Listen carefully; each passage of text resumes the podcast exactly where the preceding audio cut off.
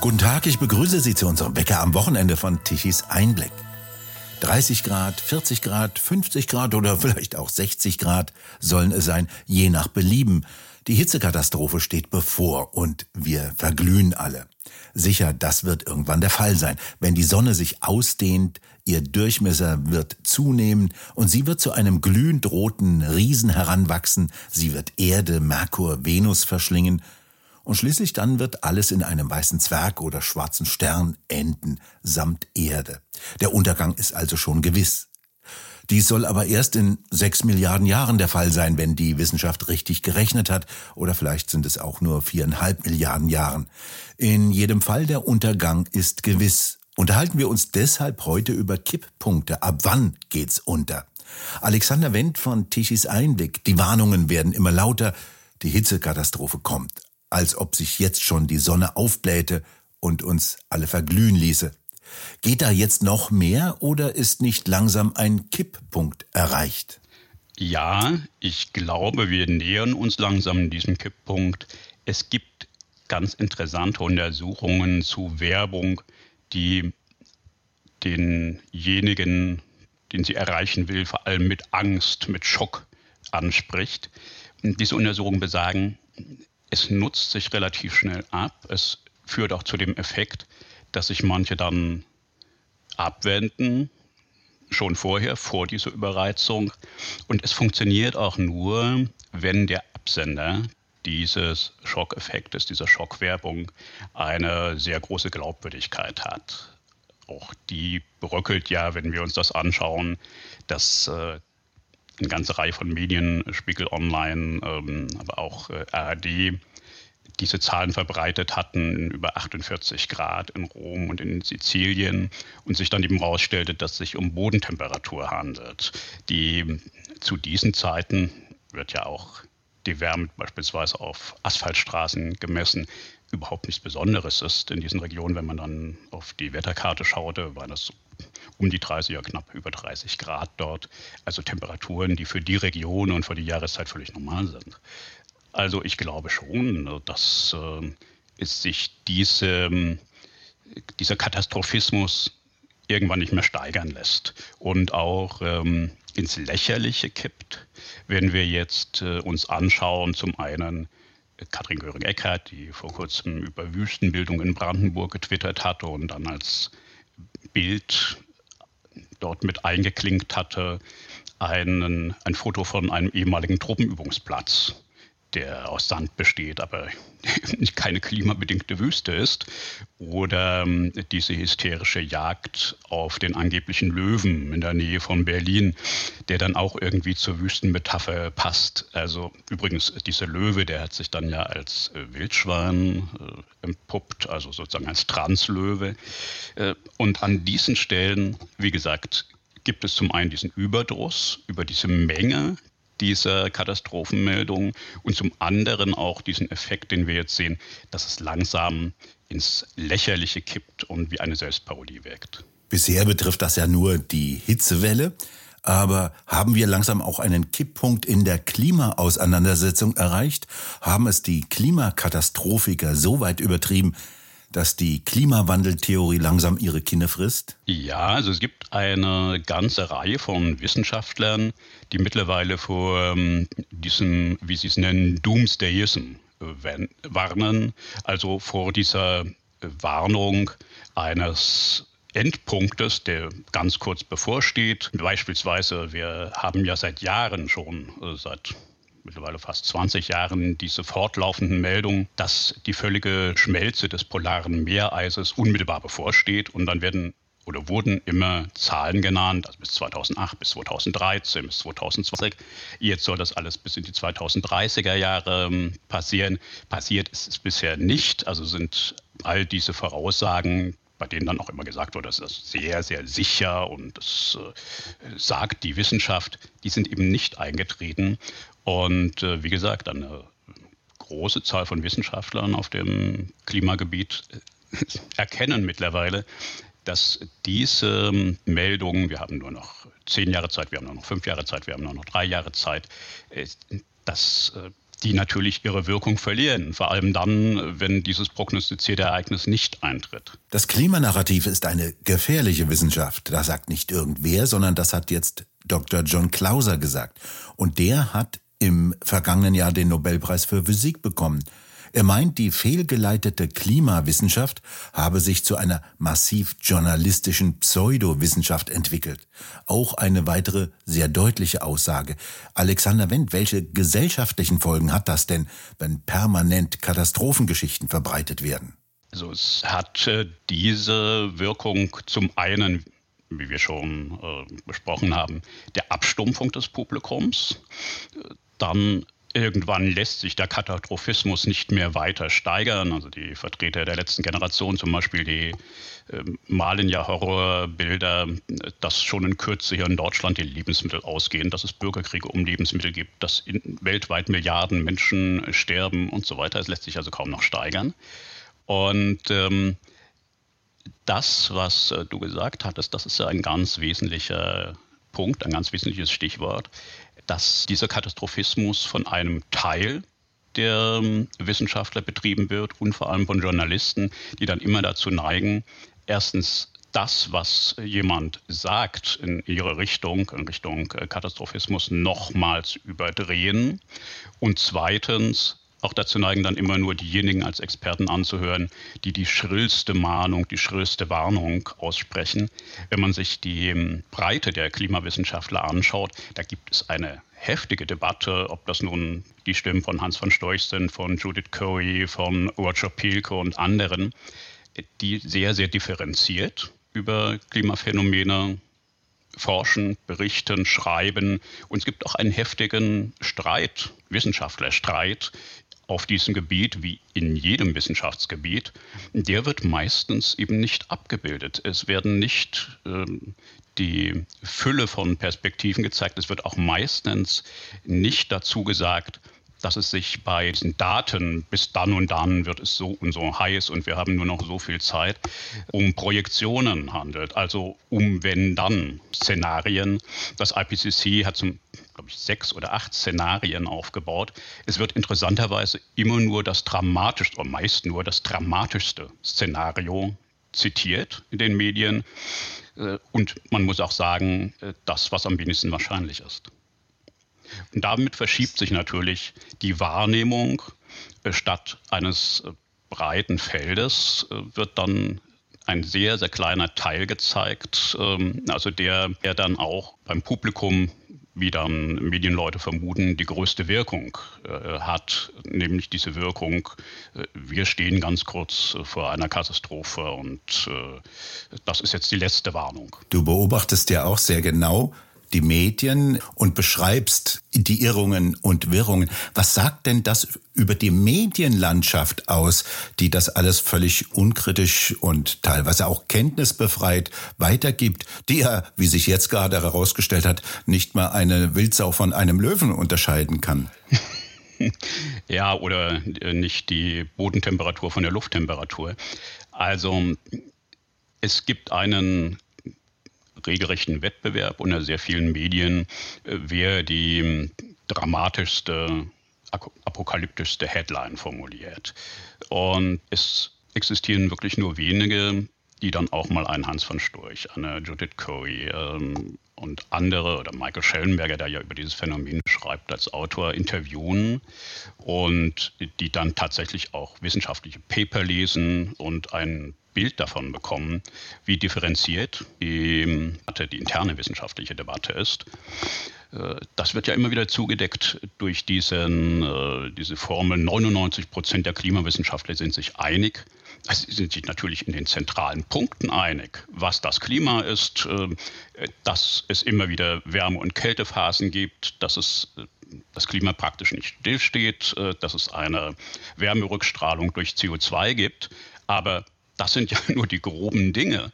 Äh, in den Details gibt es eben einen heftigen Streit. Aber was mir so scheint, ist, dass in einem bestimmten, sehr bestimmenden Medienbereich, öffentlich-rechtliche und äh, viele etablierte Medien, 99 Prozent der Journalisten sich einig sind. Das ist ein Problem, wenn dann einer den anderen vorantreibt und wie gesagt ein Wettbewerb unter ziemlich gleichdenkenden ist, äh, wer ist der radikalste, äh, wer sagt es am dramatischsten.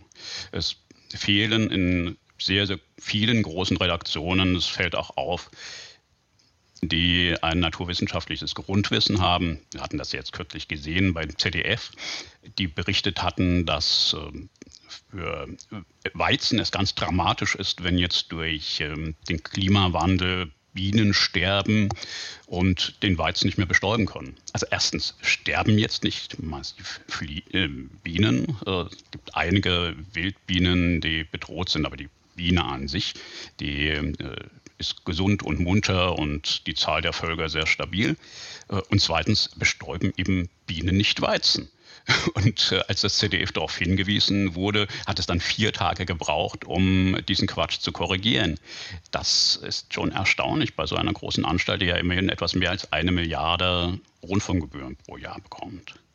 Das kann ja nur funktionieren, wenn es auf ein Publikum trifft, das immer weniger weiß, dass eine Biene nicht den Weizen bestäubt, sondern dass dies ein Selbstbestäuber ist. Das zum einen, also man, es ist schon zu beobachten, dass äh, naturwissenschaftliches Grundwissen äh, bröckelt, dass das nicht mehr so ist wie vor 20 oder 30 Jahren. Übrigens, wir haben ja jetzt gerade die Debatte in Mecklenburg-Vorpommern, ob äh, Schüler denn nicht im Abitur Mathematik abwählen können sollen. Mit diesem Argument, ja, dann würden sie ein viel besseres Abitur machen. Ich glaube, das trifft für, für fast alle zu.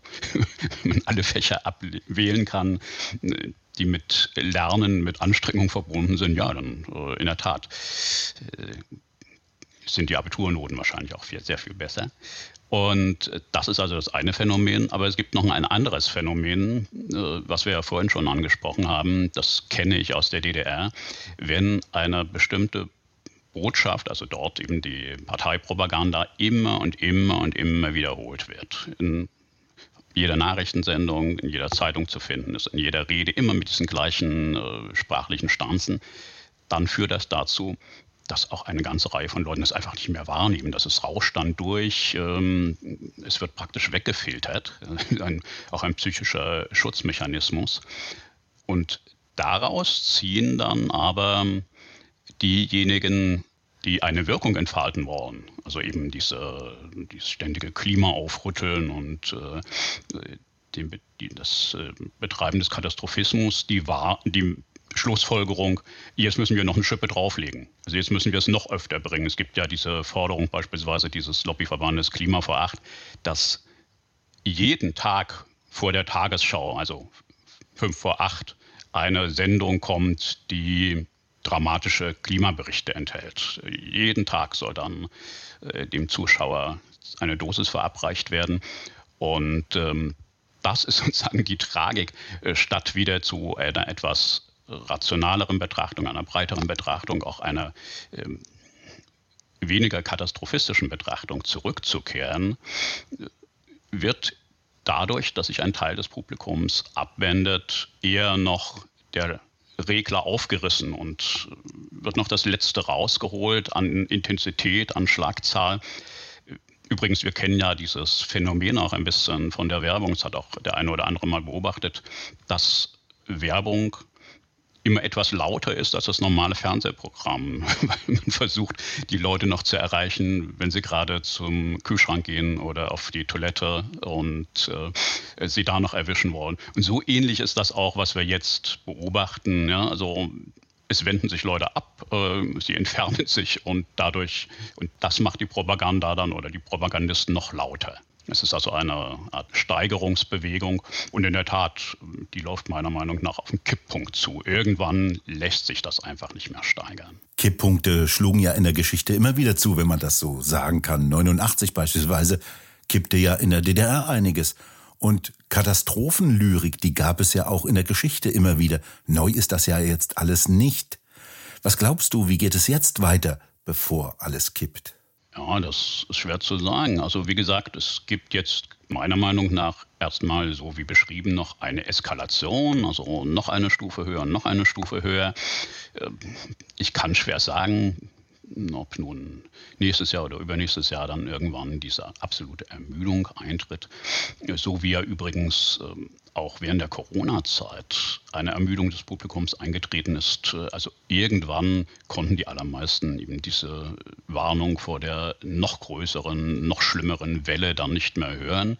Vor allem, was sie auch gesehen haben, das Virus hat an Schrecken während dieser Zeit verloren. Und es wird dann in den nächsten Jahren wahrscheinlich so einen Effekt geben, dass viele Leute sagen, naja, also es mag sein, dass es wärmer wird, aber lasst uns doch mal mehr über Anpassungsmaßnahmen diskutieren als über den Katastrophismus und äh, die, den absoluten Abgrund, äh, vor dem wir angeblich stehen und nur noch drei Schritte entfernt sind.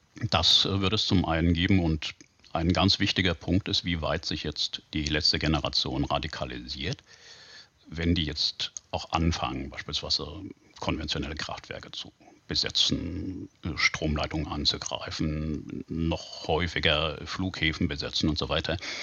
Das wird dann auch dieses Kippen in der Stimmung nochmal deutlich beschleunigen. Deshalb warnt ja übrigens auch Habeck davor, der kritisiert ja mittlerweile die letzte Generation auch sehr heftig, ähm, weil er denke ich, genau das erkannt hat. Abschließend gefragt, ist das eigentlich ein gutes Zeichen für die Demokratie? Lassen sich Änderungen auf friedliche Weise durchsetzen, ohne dass es zu Szenen wie beispielsweise bei der Französischen Revolution kommt und das Schafott herhalten muss? Naja, ich äh, denke nicht, dass es zu einem großen Aufstand kommt, der dann alles äh, zerschlägt, sondern äh, diejenigen, die alles zerschlagen wollen, das sind ja eher die Leute der letzten Generation und äh, auch teilweise Fridays for Future, deren Parole ja damit darin besteht, der Kapitalismus muss abgeschafft werden, weil er die Wurzel alles Übels ist. Also es könnte eher sozusagen zu einer restaurativen Gegenbewegung kommen. Und zu dieser Frage, wie gesagt, äh, wie lässt sich mit Wissenschaft, Technik, mit guten Lösungen eine Anpassung an eine Erwärmung erreichen, auch ein gewisser Realismus äh, dahingehend, dass viele Leute dann, immer mehr Leute dann doch schon erkennen, äh, Temperaturen knapp über 30 Grad, die sind eben nicht tödlich, die sind ganz normal und man kann sich auch gut darauf vorbereiten. Das ähm, zum einen und äh, zum anderen kommen ja auch die Medien deutlich in Schwierigkeiten, die sich jetzt ganz als Agitationsplattform verstehen. Wir sehen das ja beispielsweise am Stern, äh, der sich ja vor kurzem als äh, Hilfsorganisation für solche Plattformen wie Fridays for Future erklärt hatte, sogar eine Ausgabe von denen hat machen lassen, also praktisch den Journalismus aufgegeben hat, also das Distanzierte, Vermittelte. Äh, das hat sich ja nun überhaupt nicht in den Leserzahlen äh, zu, niedergeschlagen, zumindest nicht in steigenden Leserzahlen, sondern hat den Niedergang noch beschleunigt. Also das kommt bei denen auch allmählich an, dass ähm, das keine neuen Leser schafft. Und ähm, im Gegenteil, das Elend und ähm, die schlechten Zahlen von vielen Medien noch einmal äh, deutlich verstärkt. Wichtig ist vor allem, dass die Bürger eine große Wachsamkeit haben, wenn argumentiert wird, also diese Klimakatastrophe ist jetzt so drängend und äh, der Absturz steht jetzt so dicht bevor, dass wir mit der normalen Demokratie das äh, nicht mehr bewältigen können. Das ist ja so ungefähr diese Argumentation, die Luisa Neubauer immer wieder vorbringt und auch die letzte Generation, die eben Gesellschaftsräte einrichten wollen. Das haben wir ja schon einen Gesellschaftsrat, der für ein kleines Thema Ernährung dann sich irgendwas ausdenken soll. Also diese ähm, Argumentation, nur wenn man die Demokratie irgendwie einschränkt, kann man die Katastrophe verhindern? Das ist natürlich toxisch. Äh, Georg Dietz hat jetzt kürzlich in der Zeit geschrieben, man müsste jetzt in der Gegenwart Freiheit einschränken, damit man sie in Zukunft dann umso mehr hat. Nur so ginge es. Also jemand, der ähm, im Ostblock aufgewachsen ist, der kennt natürlich genau diese Argumentation. Das war ja damals die Argumentation der ähm, kommunistischen Parteien. Wir müssen jetzt mal ein bisschen ähm, diktatorisch durchgreifen, aber irgendwann kommt dann äh, das Reich der Freiheit äh, namens Kommunismus und eine Tauschaktion. Äh, gib Freiheit heute ab, äh, dann bekommst du morgen umso mehr.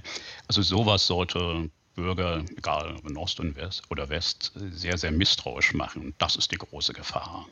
Also nicht äh, kein Aufstand, keine Revolution geben, sondern wie gesagt eher so eine restaurative Bewegung, die sich wieder auf die Wurzeln der parlamentarischen Demokratie zum einen besinnt und zum anderen darauf, dass jedes Menschheitsproblem bisher eben nicht durch Panik gelöst worden ist, durch Katastrophismus, äh, sondern durch kluge technische Lösungen und durch einzelne Schritte, durch Anpassung. Alexander Wendt, vielen Dank für das Gespräch über Kipppunkte. Und unser Kipppunkt ist jetzt erreicht. Wir bedanken uns fürs Zuhören. Schön wäre es, wenn Sie uns weiterempfehlen. Weitere aktuelle Nachrichten lesen Sie regelmäßig auf der Webseite tischiseinblick.de. Und wir hören uns morgen wieder, wenn Sie mögen, mit einem Gespräch mit Bauer Willi über die Landwirtschaft und die Zukunft der Lebensmittelversorgung.